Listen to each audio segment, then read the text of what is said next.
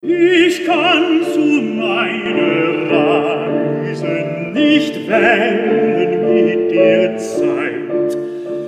Wie alle Künstler weltweit hatte auch Ian Bostridge 2020 und 2021 wegen der Pandemie kaum Gelegenheit, live aufzutreten. In dieser Zeit stellt er sein Selbstbild als Sänger in Frage. Dies war in den vergangenen zwei bis drei Jahrzehnten durch Bühnenauftritte definiert, bei denen er die Musik dem Publikum in Konzertsälen und Opernhäusern physisch und in Echtzeit nahegebracht hat. In der Zwangspause beginnt er nun, an die Zeit vor seiner Gesangskarriere anzuknüpfen. Was vielleicht nicht jedem bekannt ist, Ian Bostridge war vor seiner professionellen Laufbahn als Sänger, die er erst mit 20 Jahren begann, akademischer Historiker. In Oxford und Cambridge hat er Geschichte und Philosophie studiert und 1990 über Hexerei promoviert. Die jetzt im neuen Buch von Ian Bostridge, Das Lied und das Ich erschienenen drei Essays, hat er ursprünglich als Vorlesung für die Berlin Family Lectures an der University of Chicago verfasst.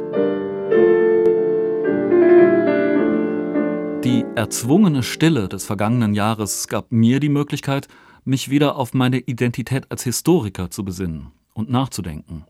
So konnte ich mich intensiver, als ich es sonst getan hätte, mit den Hintergründen einiger der großartigsten Werke klassischer Musik befassen, die ich in der Vergangenheit interpretiert habe oder gerne noch interpretieren möchte.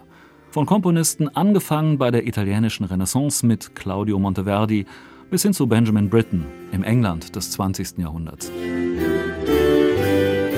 Und so betrachtet ihn Bostridge im ersten Essay unter dem Titel Verschwimmende Identitäten, Geschlechter auf der Bühne drei Werke verschiedener Epochen, um nachzuzeichnen, wie die Genderidentität in besonderen historischen Momenten kreativ umgestaltet wurde.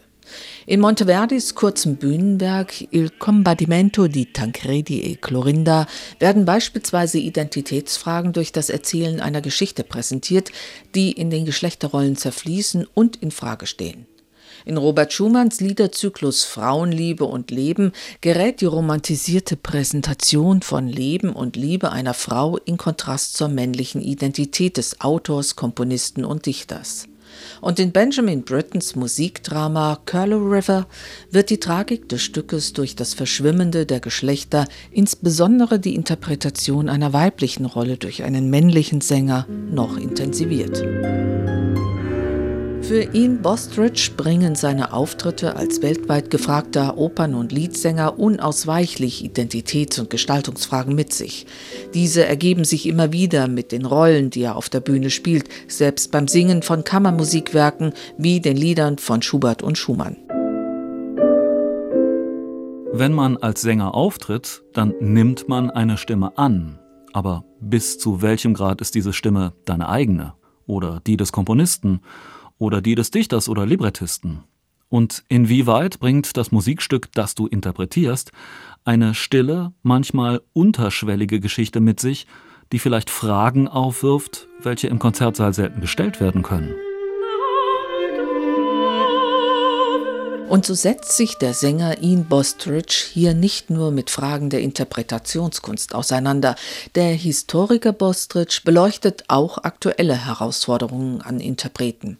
Beispielsweise das Problem der kulturellen Aneignung in einem ausführlichen historischen Abriss anhand der Chanson Modegas von Maurice Ravel. Ravels Lieder wurden von einem Pariser komponiert, der nie auf Madagaskar war und, soweit es ihn betraf, nur ein imaginiertes Madagaskar vor Augen gehabt haben konnte.